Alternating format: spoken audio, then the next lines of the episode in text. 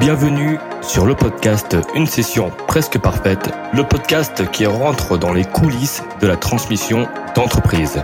L'objectif Aller à la rencontre de dirigeants qui ont vendu ou qui ont tenté de vendre leur entreprise, mais également échanger avec des avocats d'affaires, des investisseurs, des conseillers en session d'entreprise pour obtenir toutes les clés de réussite d'une telle opération.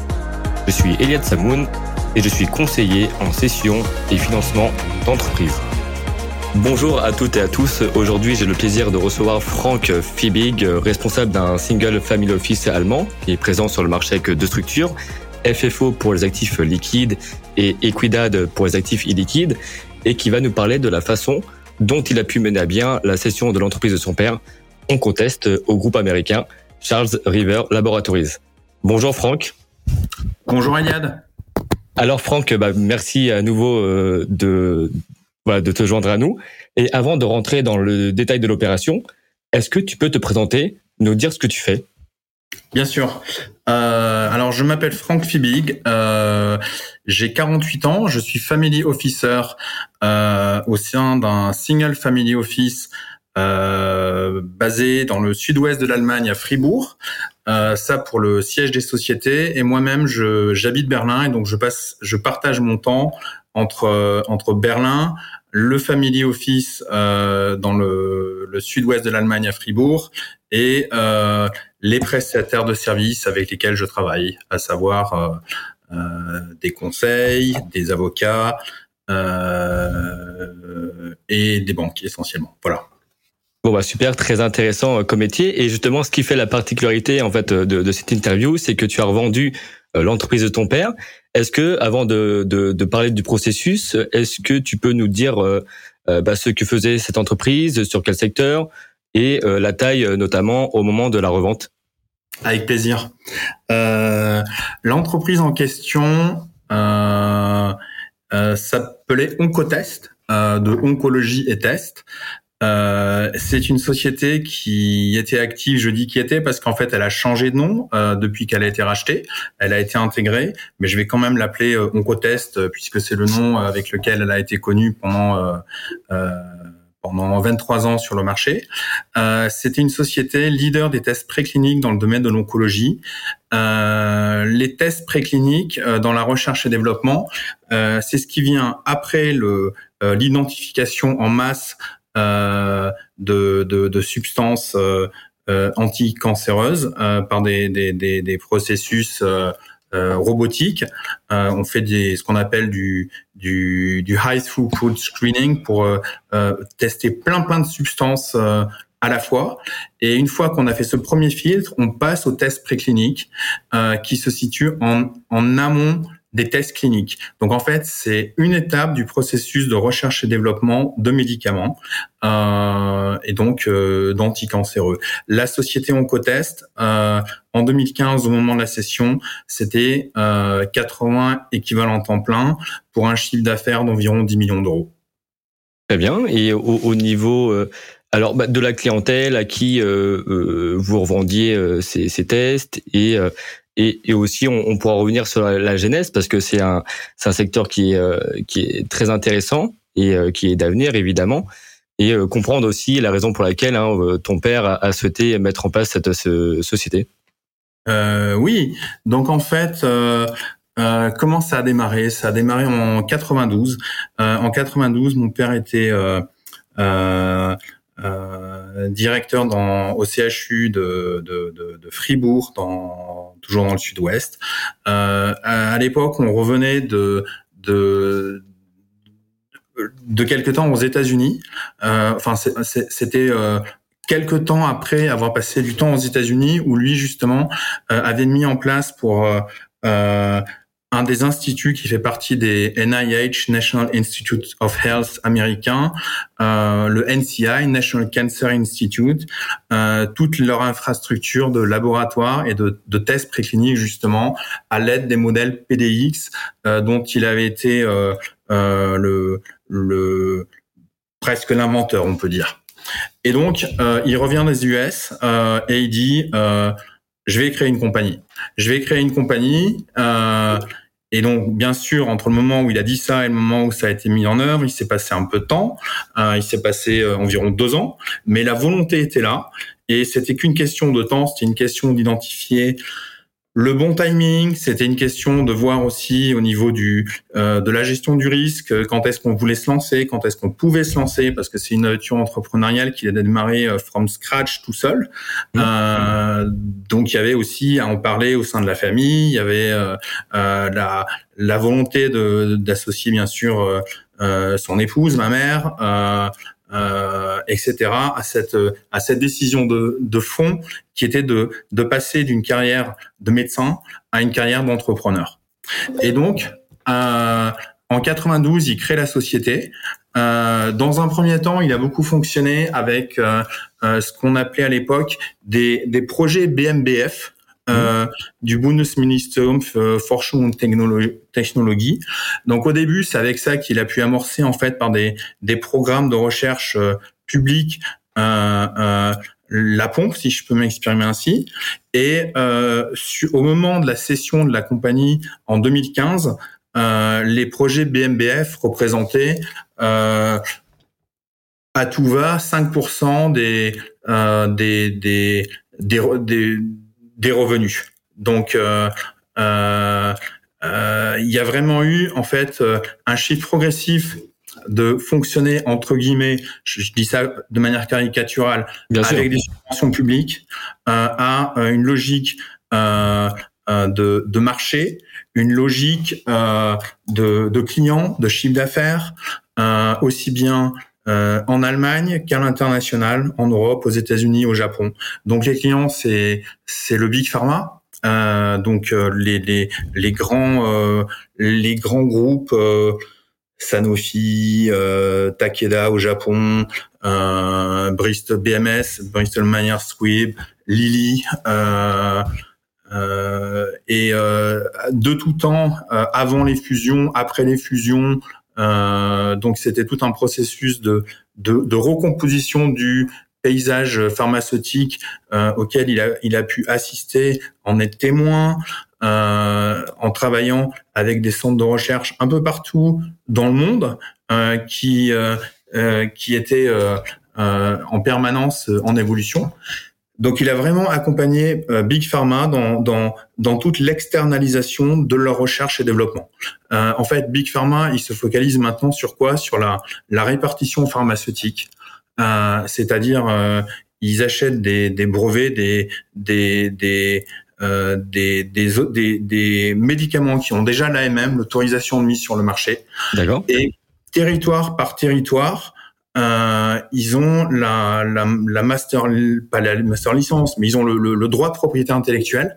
Et euh, donc, ils le fabriquent soit en interne, soit ils externalisent auprès d'un d'un façonnier.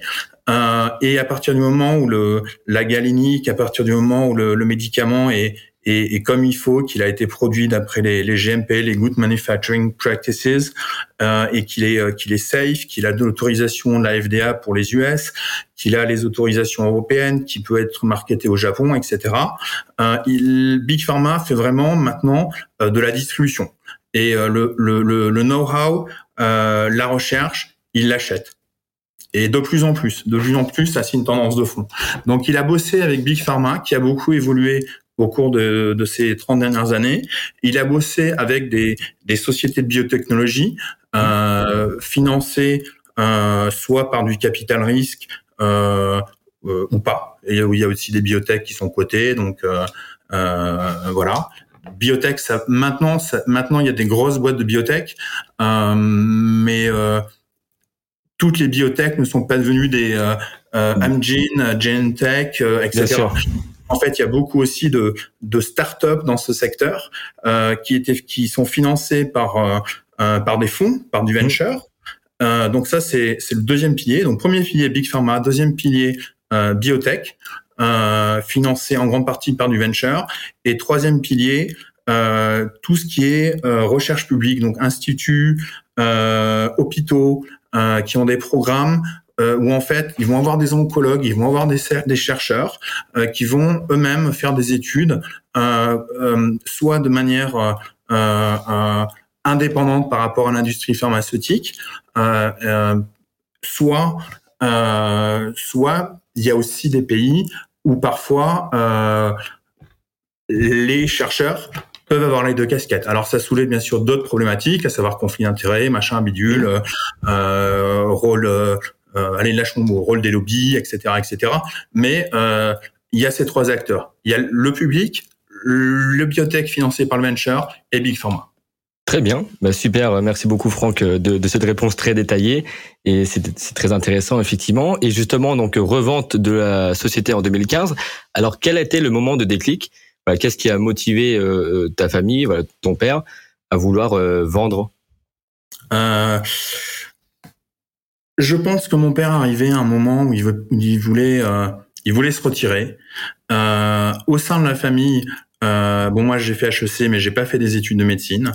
Euh, mon frère est ingénieur, ma sœur a, a, fait des études de politique, donc il n'y avait pas entre guillemets de, de, de repreneur interne à la famille. Euh, au niveau de, de la transmission éventuelle à des euh, à des euh, salariés ou au management, euh, c'était pas une option qui était véritablement à l'ordre du jour. Euh, en fait, euh, peu de temps avant le, le, le, le, que le processus de session ait été enclenché, il, il, euh, il, il, il, a, il avait une collaboratrice qui avait quitté sa société. Et euh, il a décidé, en fait, euh, de lui faire une contre-offre. Donc, elle est restée à l'extérieur pendant euh, même pas six mois. Et il l'a re-recrutée. Et il l'a re-recrutée au rôle de DG. Et cette collaboratrice, euh, au moment où elle a rejoint la compagnie début, où elle a rejoint une deuxième fois la compagnie début euh, euh, 2015, euh, sa feuille de route, c'était, ça a été, ça a été communiqué tout de suite comme ça. Euh, à la fin de l'année, c'est vendu et et entre guillemets, on te vend avec. D'accord. Donc il n'y avait pas anguille sous roche, c'était communiqué comme ça dès le début, c'était dans sa feuille de route. Donc elle savait qu'elle avait entre guillemets un an où elle était en en pilotage assisté mmh. et euh, qu'après elle allait prendre les rênes, mais avec un autre euh, un autre actionnariat avec euh, avec euh, la, le, le, le, le, nouveau propriétaire n'était pas encore connu de la boîte, mais elle savait euh, que ça allait que ça allait être ça allait l'aventure allait continuer sans mon père. Voilà. D'accord. Donc donc alors, le déclic, il faudrait demander plus précisément mon père. Alors pas de transmission donc euh, familiale envisagée et la particularité de, de cette session c'est que vous n'avez pas mandaté de banque d'affaires et donc, c'est toi qui as mené le processus de bout en bout. Alors, est-ce que tu peux nous, nous, nous raconter ce processus et la raison pour laquelle aussi tu n'as pas souhaité, euh, enfin, vous n'avez pas souhaité choisir un conseil en, en session d'entreprise? Bien sûr. Euh, alors, je vais pas me, me jeter trop de fleurs non plus. Euh, C'était une équipe. Euh, on a commencé à réfléchir à, à, aux options stratégiques qui s'offraient à nous euh, début 2015. Euh, et on a constitué une équipe, en fait, une, une team euh, avec euh, quatre personnes. Donc, c'est mon père qui a qui a constitué cette équipe avec les personnes qui voulaient impliquer dans sa réflexion, dans la session éventuelle. Mais, mais, mais, les différentes options, elles n'étaient pas, elles n'étaient pas gravées dans le marbre. C'est un processus de réflexion qui s'est engagé. et il a voulu se faire accompagner dans ce processus de réflexion. Donc, faisait partie de de, cette équipe euh, euh, auquel à laquelle euh, on a on a donné comment dire dont, l'existence était est ancrée en fait dans les, dans les textes de loi en Allemagne. C'était un conseil consultatif, mais c'est pas juste un conseil euh, comme ça, une structure ad hoc qui, qui est inventée. Le conseil consultatif en Allemagne, ça s'appelle Beirat, et, l'existence des Beirate est euh, est ancré dans le droit des sociétés allemands. Donc en fait, ça veut dire que concrètement, les indemnités des membres du du du, du euh, sont fiscalement déductibles. Euh, c'est c'est euh, c'est pas un board dans le sens où c'est pas un conseil d'administration. Euh, c'est un conseil consultatif, mais euh, en général, les boîtes qui ont un, un Beirat, c'est pas un conseil pour faire joli. donc appartenait à ce Bayrat, euh, donc mon père en tant que président, euh, un commissaire au compte euh, euh indépendant, euh, un expert métier de l'industrie pharmaceutique avec 45 ans d'années au compteur au niveau expérience professionnelle, et donc moi avec ma structure de, de conseil, F Consult, une SAS de droit français. Euh, et donc, euh, on a décidé de manière collégiale euh, de nous passer euh, d'un cabinet de transaction services parce qu'on avait identifié les, les deux acheteurs potentiels seuls. Donc, on s'est dit la, la valeur ajoutée d'un cabinet de transaction services ou d'une banque d'affaires, c'est de proposer aux vendeurs des options qu'ils n'auraient pas tout seuls. mais là, comme on avait les, les on avait deux euh, acteurs stratégiques qui étaient intéressés, on s'est dit, euh, on prendra plutôt un bon cabinet d'avocats pour, pour, la négo, pour nous aider, pour mm. euh, toutes les clauses du, du SPA. par contre, un cabinet dans notre cas de figure, ça fait pas de sens. Très bien, donc bon, c'est effectivement une, une, une raison qui est, qui est entendable. Alors, de quelle manière, du coup, vous avez approché les acquéreurs, enfin, tu as approché les acquéreurs? Alors, euh, Charles River, donc le, le, groupe auquel on a, on a fini par vendre, Charles River Laboratories, euh, groupe américain coté au Nasdaq, euh, eux nous avaient déjà euh, contacté, je crois, ça a commencé en 2013. Donc eux, on savait qu'ils étaient intéressés. Euh, euh ça faisait allez, ça faisait euh, non, ça fait avant 2013, même j'ai des bêtises, largement avant. On a vendu en 2015 et euh, sur les les, les les, les dernières années avant la session, euh, ils nous faisaient l'annonce du ventre. Donc on, on savait qu'on avait qu'à leur envoyer un email et que ça allait déclencher un truc. Donc ça, c'est pas moi qui l'ai fait, c'était un contact de mon père. Euh, donc c'est mon père qui a qui a envoyé le mail en question. Alors évidemment, on a réfléchi à qu'est-ce qu'on met dedans. Euh, mmh. C'était pas non plus euh, salut Jim, euh, euh, je, je, veux vendre ma boîte, tu la prends. C'était, c'est pas comme ça non plus. donc le, le, PDG de, de, de Charles River, c'est, c'est Jim Foster, qui a l'essence, qui a, qui, c'est une société cotée, mais qui a encore le plus gros paquet d'actions.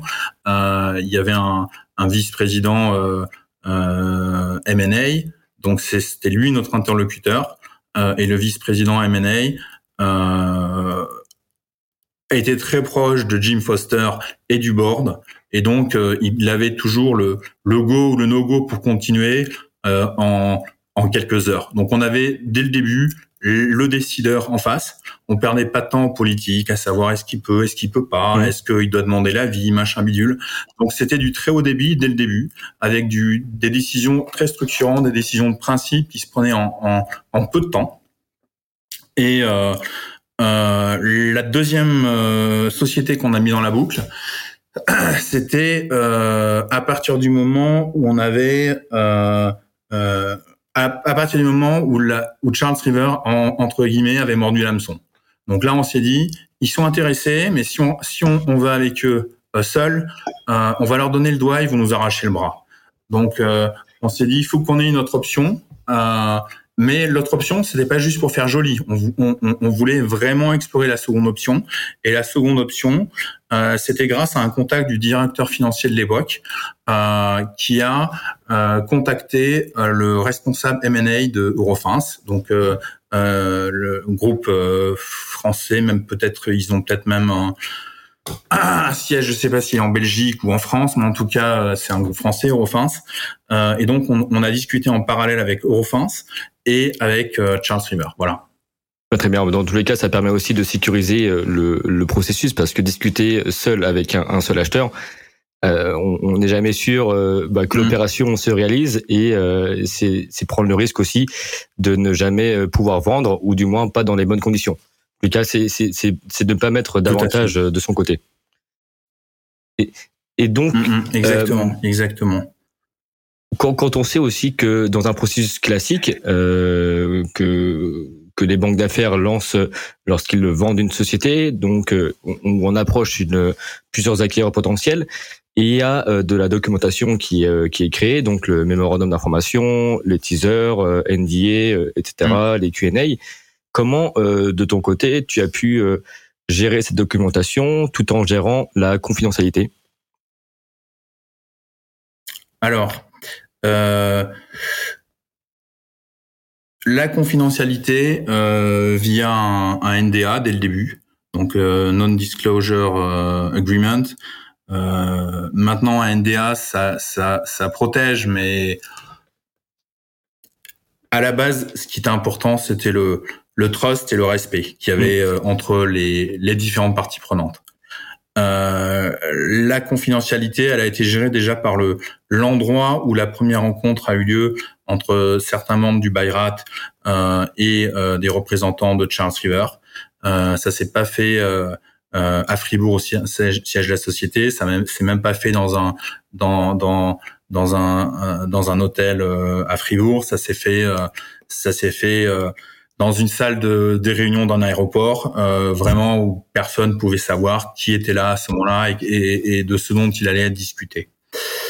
Ensuite, euh, pour le mémorandum d'information, euh, alors, on était certainement moins professionnel entre guillemets que si ça avait été fait par un par un cabinet de transaction services ou une banque, dans le sens où notre mémorandum d'information il était relativement basique.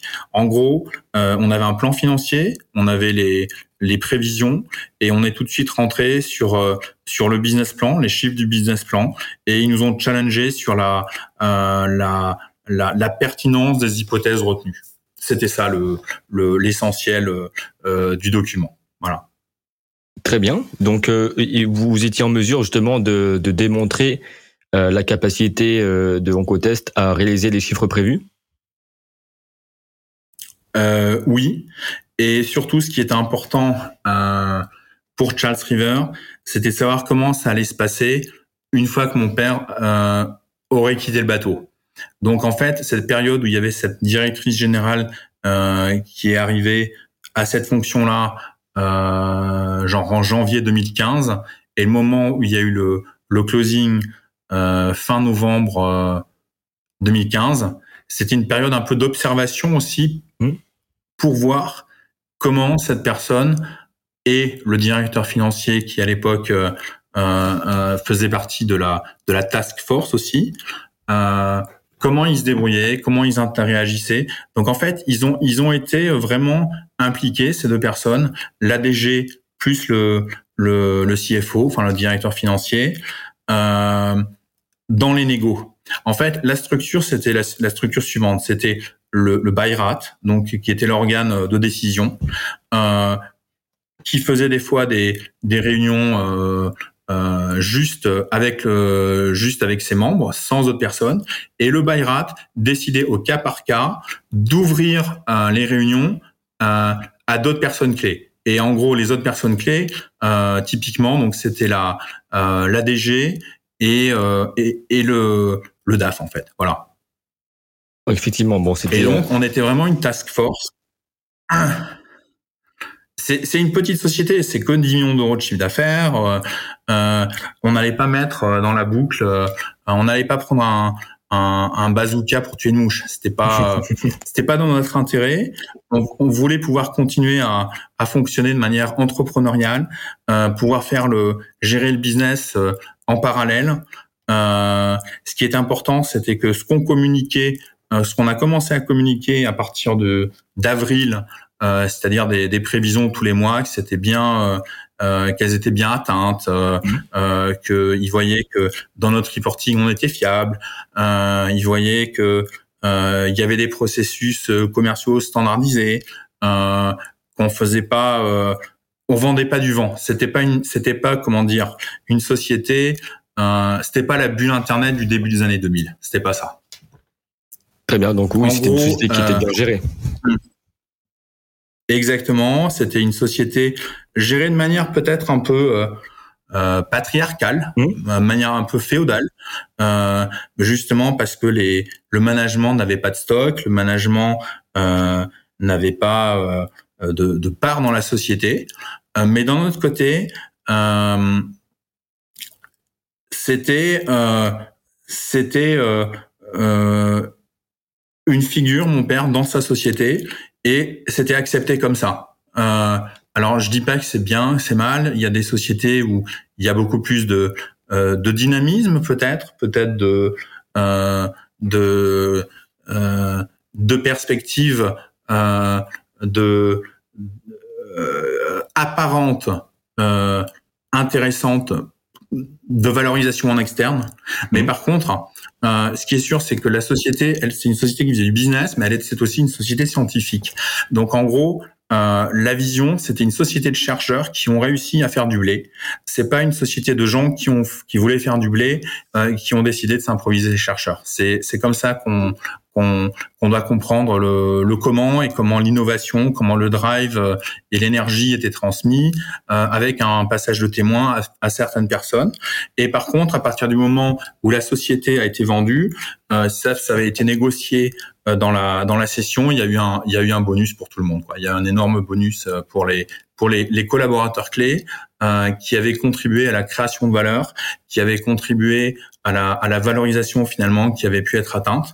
Alors ça s'est pas fait euh, sous forme de d'options, de sweet equity, de mais euh, mmh. mon père a, a, récompensé des des fidélités et des personnes. Euh, alors il les a récompensées de manière discrétionnaire, c'est vrai. Euh, il n'y avait pas de processus RH pour ça, euh, mais c'était pas pour autant à la, à la tête du client. C'était ce que lui jugeait. voilà, voilà, voilà. Oui, et c'est super important aussi de, de montrer euh, que la, la, valorisation, ou du moins la, la, la, croissance de la société a été permise par les collaborateurs. Alors Franck, j'ai une question justement pour euh, qui évoque la valorisation. Euh, Est-ce que, euh, compte tenu des éléments que tu nous as transmis euh, aujourd'hui, est-ce que ton père et toi, vous aviez déjà une idée du prix en tête et, et sur quelle base vous aviez pu réfléchir à ce prix? Alors on a on a bien sûr euh, réfléchi en termes de de peer group, euh, de voir un peu ce qui se pratiquait dans dans l'industrie pharmaceutique, des des comparables, des multiples. Et euh, donc on avait une approche assez académique et on avait une l'approche de la pratique. On a fait les deux en parallèle. L'approche académique, c'était bah ça va se vendre quelque part entre entre entre 9 et 12 fois les bidas. Euh, et l'approche euh, pratique, c'était on a on a deux euh, candidats à la reprise, on fait monter les enchères. tout à fait. Et donc en fait, on a vendu finalement. Ouais, ouais, ouais. Alors ça c'est certainement moins fait qu'un processus euh, moins standardisé qu'un processus d'enchère peut-être euh, qui aurait été drivé de manière euh, plus standardisée par euh, par des professionnels euh, des transaction services qui font euh, qui, qui font ça tous les jours. Mmh. Mais c'est mais je pense qu'on n'a pas démérité en termes de comment on l'a fait. On l'a on l'a fait avec avec avec un bon sens paysan et avec avec une logique de bon sens avec avec une logique de bon sens sans créer d'usine à gaz en gardant les pieds sur terre. C'est comme ça qu'on a qu'on a avancé, qu'on a progressé. D'accord. Et, donc au moment de la revente, euh, quel niveau d'EBITDA vous euh, au contest euh, faisait, enfin générait? On était, on était, on devait être à à 2,7, 2,8. On a vendu pour 11 fois euh, 11 fois l'EBITDA. L'EBITDA glissant sur les 12 derniers mois. D'accord. Donc ça, ça correspondait à, à, vos attentes. Alors et donc au, au, hmm. au, bout de combien de temps, Franck, euh, vous aviez reçu les offres des deux sociétés euh, Alors on a eu euh, la première offre euh, par Charles River en, en mai 2015. D'accord. Euh, on a eu une, une LOI. LOI. on a reçu peu de temps après celle d'Eurofins. Et ensuite, on a eu une LOI révisée de Charles River où on avait vraiment pas longtemps pour l'accepter. C'était genre, on a dû la recevoir et il fallait accepter ou refuser dans les 48 heures. C'était pas valable indéfiniment. il voulait vraiment éviter que, il voulait pas qu'on se balade avec une LOI et qu'on aille contacter euh, trois, quatre autres sociétés pour leur, pour pour faire monter les enchères non plus de manière irrationnel. Alors on, on, l'aurait pas fait nécessairement de toute façon parce qu'il y a, y a une limite aussi en termes de, de ce qu'on peut faire pour faire monter la valo et etc. Et, et en même temps euh, ce qu'on doit faire en parallèle euh, pour gérer son business. Donc en fait, c'est pas possible complètement euh, de déconnecter le travail qu'on doit faire et puis euh, les négociations. Donc voilà où est-ce qu'on en est euh, euh aujourd'hui, ou plutôt euh, il y a sept ans. Euh, et la transaction s'est conclue donc en novembre 2015 pour un, volume de 34 millions d'euros. Bon, ben, beau prix hein, au final par rapport à vos attentes, mais le plus important, euh, il y, a, y, a, la composante du prix qui est importante dans une offre, mais il y a le projet stratégique. Alors pourquoi avoir euh, sélectionné euh, l'offre de Charles River justement? Pardon, j'ai pas, j'ai pas entendu acoustiquement, Yann. Ah, je t'en prie. Euh, donc pourquoi avoir choisi notamment l'offre de Charles River? Parce qu'il bon, il y a la composante du prix qui était intéressante, mais au niveau stratégique, euh, voilà. Qu'est-ce qui vous a motivé à choisir cette offre? Euh, C'était véritablement le, le, projet industriel euh, qu'il y avait derrière, l'intégration avec le reste de, de, Charles River. Charles River, ce qu'il faut comprendre, c'est que c'est une société qui fait euh, euh, qui, qui, a 60% du marché mondial euh, des, des, des, souris de laboratoire. Et on coteste euh, malgré tout. il y avait des, des tests in vitro, donc sur des cellules cancéreuses, mais il y avait une grande activité aussi de tests in vivo sur des souris de laboratoire. Et donc, en gros, euh, il y avait la possibilité pour euh, Charles River de dégager des synergies en groupant les achats de souris exclusivement au niveau du, euh, du groupe. Donc ça, c'était important. Et puis, il y avait la possibilité aussi de, de greffer euh, Oncotest sur la, la division de, euh, de services euh, oncologiques de Charles River. Voilà.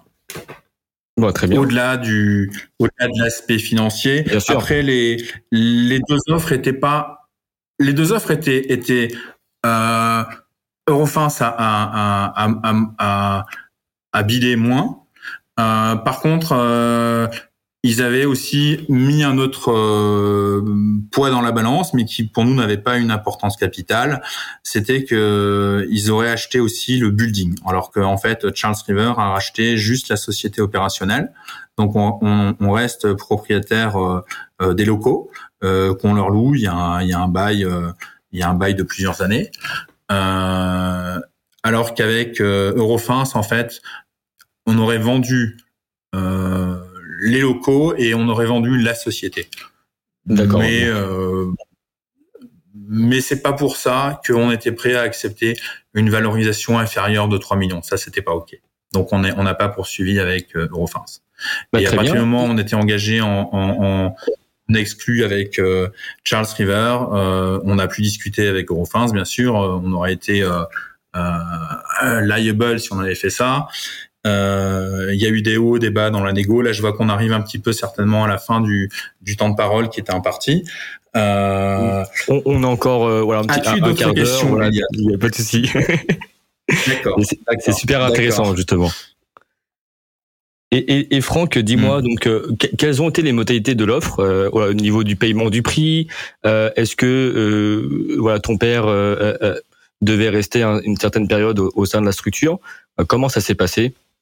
Alors non seulement il n'était pas question qu'il reste euh, un certain temps au niveau de la structure, mais même il était, euh, il était euh, spécifié euh, qu'il ne resterait pas. Donc c'était vraiment, euh, c'était vraiment un handover avec l'équipe existante, avec la, la, DG qui avait été recrutée en grande partie pour cette intégration à venir, avec le DAF euh, et mon père avait un, un autre projet euh, entrepreneurial d'ailleurs euh, qui voulait démarrer, donc il n'avait pas l'intention de, de, de, de, de s'éterniser plus que ça. Donc la période de transition, ça a été un mois, tu as encore ton email, dans un mois, tu plus d'email. Très rapide. voilà comment ça s'est passé. Mais, mais c'était tout a été tout a été négocié, le moindre détail.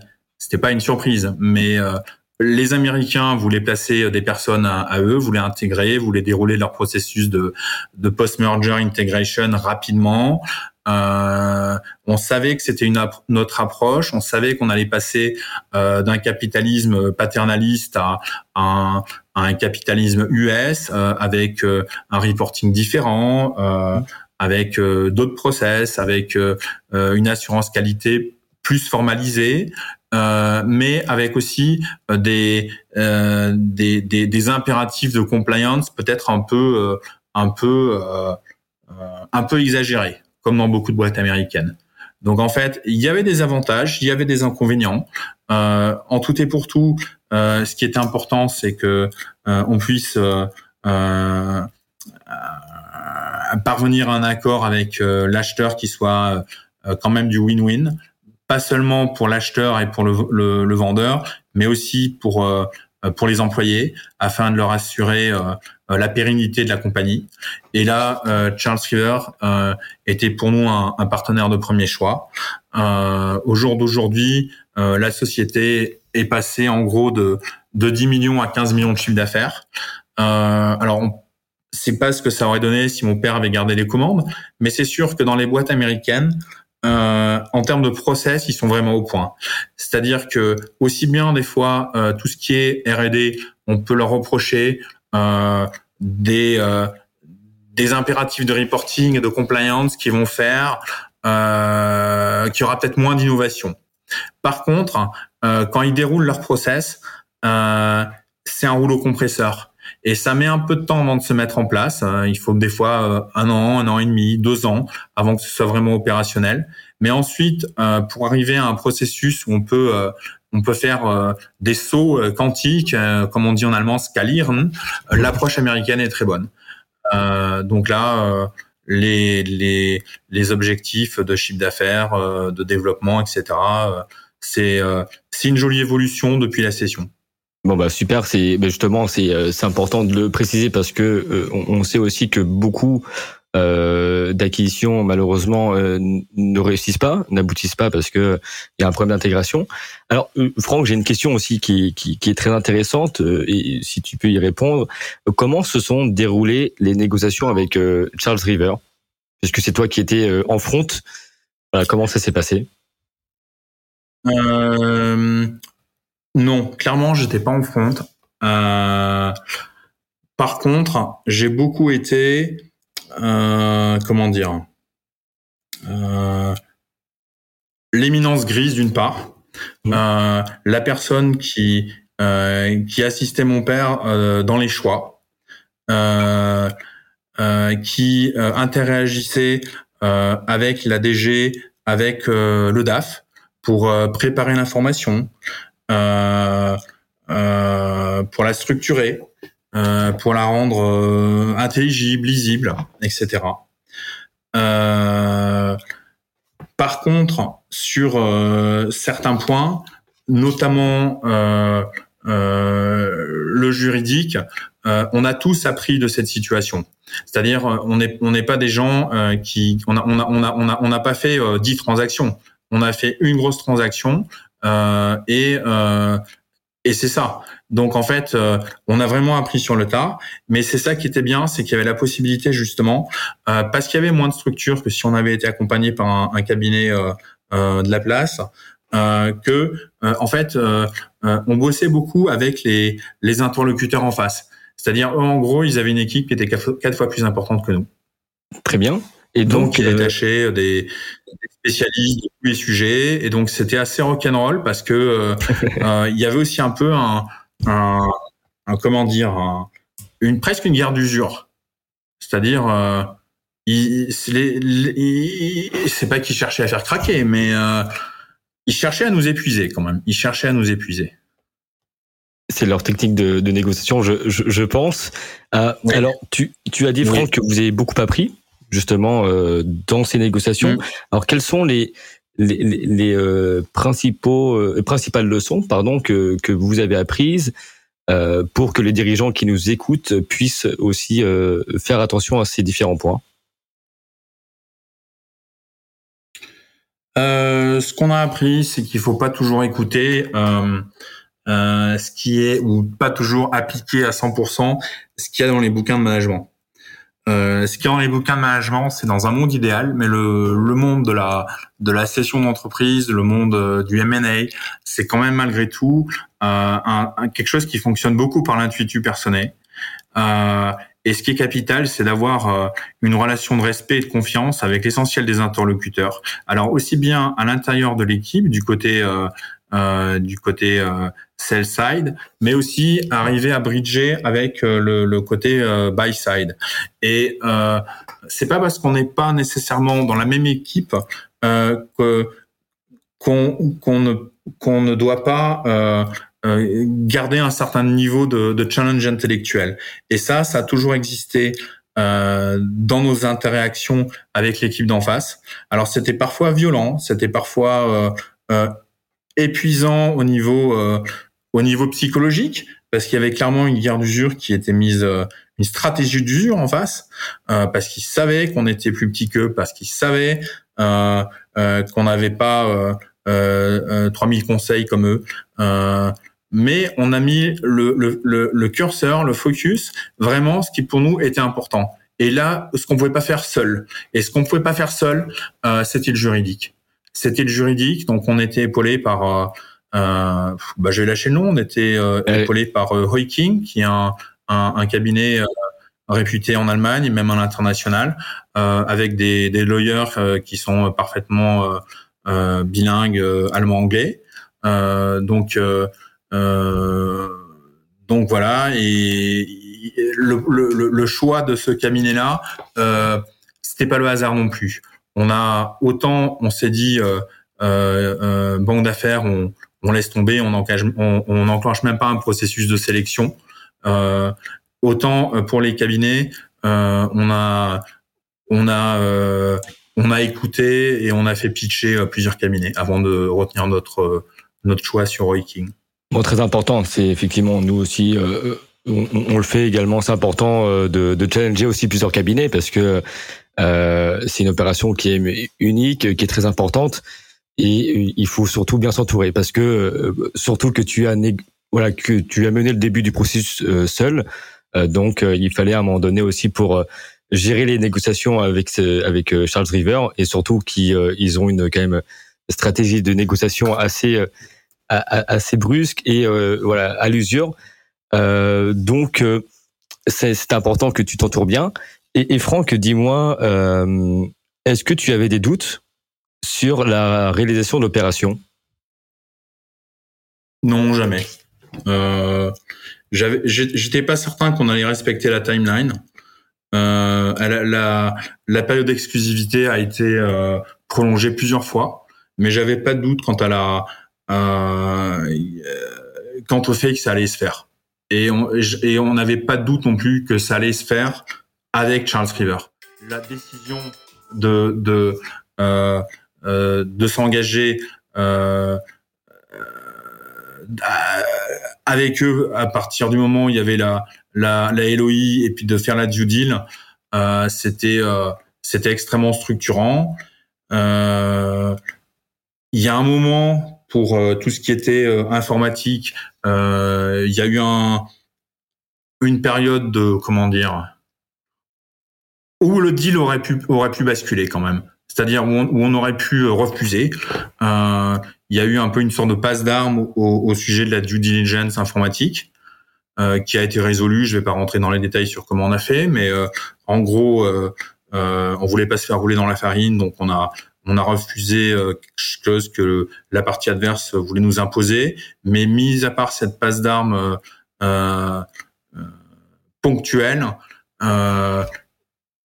je n'ai jamais eu aucun doute quant à la quant au closing de l'opération.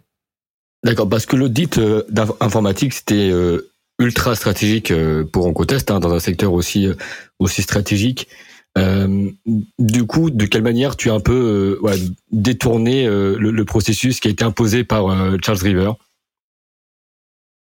Euh, bah, ce qu'il faut savoir, c'est qu'en fait, à partir du moment où on était en égo exclusive, où la LOI était signée, euh, ils nous ont envoyé des experts euh, pour tout, pour tout auditer. Alors pas nécessairement en, en, en physique, mais euh, euh, avec des entretiens, avec euh, accès aux documents. on a utilisé un, un soft qui s'appelle Merrill pour pour euh, qui présente l'avantage de pouvoir faire toute une arborescence et de, de uploader euh, tous les PDF, tout, tout ce qu'il faut, tous les, les Excel, euh, etc. avec différents niveaux de, de droit en écriture, en, en, consultation, euh, en lecture seule, etc. Donc on avait ce, ce soft de Merrill. Euh, donc il y a une grande partie de la, la due deal qui s'est faite de manière virtuelle, donc en, en fait via via ça. mais ce qu'on a eu aussi, c'était une pas une injonction, mais euh, un souhait de l'acheteur de faire auditer l'informatique. Et là, on s'est dit, si on cède là-dessus et que les négociations capotent, qu'est-ce qu'on fait? Qu'est-ce qu'on fait s'ils nous ont siphonné euh, toutes nos datas Qu'est-ce qu'on fait euh, si à partir de nos datas, ils rebâtissent notre, notre, notre business et nous copient? Et euh, alors, ça peut paraître paranoïaque, mais euh, l'espionnage euh, industriel et économique, ça existe. Et euh, euh, ça, on voulait pas prendre le risque, donc euh, donc on a accepté cet audit informatique. Par contre, on n'a pas accepté que ce soit Charles River qui le paye. On a dit très bien, on prend votre prestataire informatique qui va faire l'audit, mais c'est nous les clients et c'est nous euh, qui vous délivreront le rapport que ce cabinet aura préparé. Et donc comme ça, en, en, étant nous le client euh, du prestataire, au lieu que ce soit Charles River, on a eu un contrôle total sur euh, l'information qui était communiquée et la garantie qu'il n'y aurait pas de d'entourloupe. Bon bah super, c'est euh, c'est un compromis que que, tu as pu euh, trouver, c'est important, surtout pour euh, un un enjeu aussi stratégique. Alors étant donné qu'on on, arrive au, presque au bout de l'entretien et, et, et c'était super intéressant, mais j'ai encore quelques questions qui vont porter. Bon, la première c'est comment s'est déroulé le, le closing de l'opération? Voilà, dans dans quel état vous étiez, ton père et toi, et voilà le jour J, comment ça s'est passé concrètement? Euh, le jour J, comment ça s'est passé? Mon père est parti la veille à Francfort. Euh, moi, à l'époque, j'étais encore à Paris. Euh, et donc, il est parti en train à Francfort depuis Fribourg. Il s'est pris... il était à l'hôtel et le matin, ça a commencé très tôt chez le notaire. Ça a dû commencer à 7 heures du mat. Et c'était la lecture de l'ensemble de du contrat de cession, du contrat de vente, du share purchase euh, agreement, sales purchase agreement, pardon, agreement, euh, en présence des avocats des deux parties, en présence euh, des fondés de pouvoir d'en face, et ça a duré 7 heures en anglais chez le notaire. Juste de lecture, juste de lecture de tout, de tout, de tout, de tout. Donc, bah après coup, mon père, il était un peu, il était un peu lessivé, mais il était content. Et puis surtout, en parallèle, il y avait le, le paiement. Euh, et le paiement, il était immédiat. Donc, euh, la banque du, de l'acheteur depuis Londres euh, a transféré les fonds euh, sur la sur la banque du, du, vendeur. Et à partir du moment où il y a eu confirmation, etc. C'est c'était un processus qui était même interactif. Alors j'ai plus tous les détails en tête. Euh, je dois passer un peu sur cet aspect-là, mais en gros, euh, il est rentré chez lui du soir, il avait les 34 millions sur son compte. Voilà. Ça c'est rapide au moins et euh, ça rassure parce que bon, tant qu'on n'a pas l'argent dans sur, son compte en banque, euh, c'est c'est pas fini.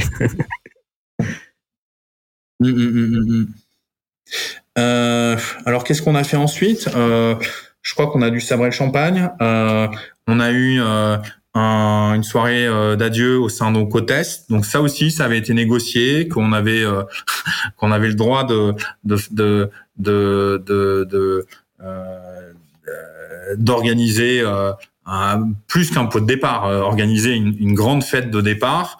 et qu'on avait la, la, main sur la liste des invités, qui sait qui payait, qui sait qui payait pas, qui sait qui pouvait y être, pas y être, tout ça.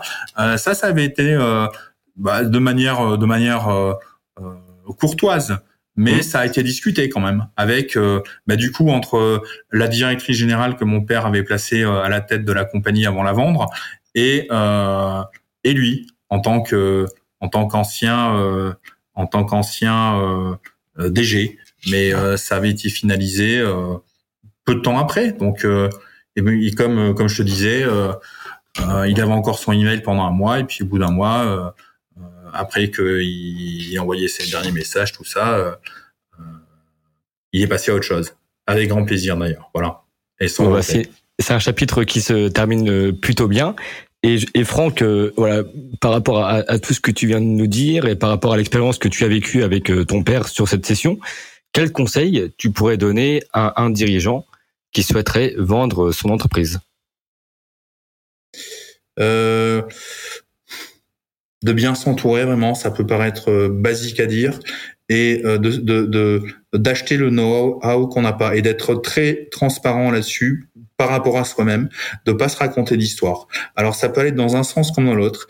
Euh, il y a des cas où on n'a pas besoin de, on n'a pas besoin de banque d'affaires.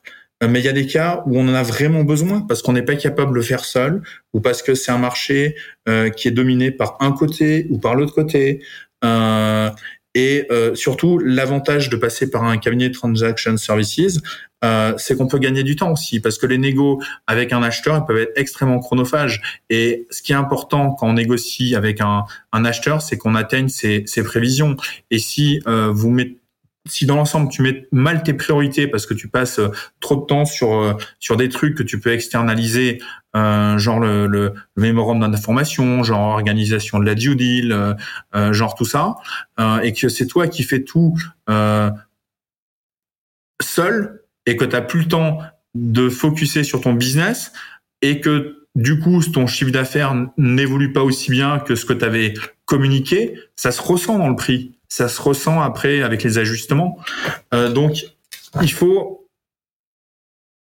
il faut bien s'entourer et il faut pas euh, faut pas lésiner sur les sur les conseils, mais il faut avoir un, un une approche euh, euh, pragmatique de de quel type de prestations intellectuelles on on achète. Faut pas prendre n'importe quoi, mais il y a clairement des choses dont on peut pas se passer. Nous, le, ce dont on pouvait pas se passer, évidemment, c'était les avocats. Euh, pour d'autres euh, pour d'autres vendeurs, euh, ils pourront pas se passer d'un d'une banque d'affaires. Euh, alors après, quand c'est quand c'est des, des, des, des, petites sociétés, ça va pas être euh, ils vont pas passer par Goldman Sachs, mais euh, on peut s'entourer d'un cabinet qui fait des transactions sur du small cap. Ça, c'est tout à fait possible. Bon, super intéressant. C'est des conseils très pertinents, effectivement, surtout pour l'optimisation du temps, pour euh, sécuriser l'opération et, et, même si euh, pas tous les vendeurs en ont besoin de, de cabinets de conseil parce que bon ça va dépendre du contexte euh, de l'opération mais dans la majorité des cas c'est important comme Franck l'a dit de s'entourer à la fois de conseils financiers et également de conseils juridiques pour que vous puissiez vous dirigeant euh, bah, gérer le business en parallèle parce que c'est ça le, le, le, cœur du sujet aussi et euh, et, ne pas se laisser déconcentrer par les négociations que vous pouvez euh, effectivement externaliser auprès de conseils euh, experts. Donc merci Franck, merci beaucoup, c'était un, réel plaisir. J'ai pas vu le temps passer pour ma part et c'était super intéressant d'échanger avec toi. À bientôt Eliade. Merci à toi Franck, à très vite surtout.